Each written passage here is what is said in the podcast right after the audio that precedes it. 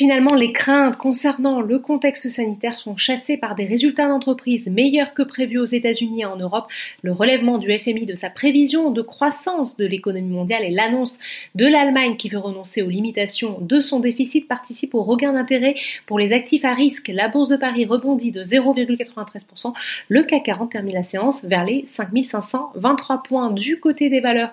Le plus fort rebond est pour Unibail, Rodemco Westfield plus 4,31%, le le secteur automobile est aussi en hausse avec Renault plus 3,25%, 2CM plus forte hausse, Atos évolue également en territoire positif plus 3,20%.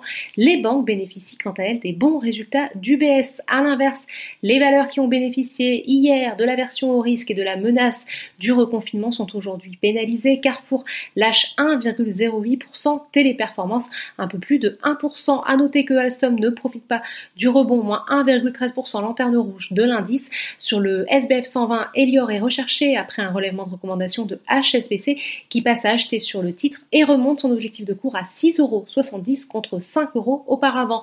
Rebond également pour les valeurs malmenées hier comme les parapétrolières Valorec et CGG, la foncière commerciale Clépierre se reprend également dans le sillage du géant Unibail Rodamco Westfield. À la hausse aussi Air France KLM qui rebondit plus 4,24%. Du côté des mauvais élèves du jour, le producteur d'énergie renouvelable Est pénalisé par City qui passe de neutre à vendre sur le titre et révise son objectif de cours à 43,90 euros.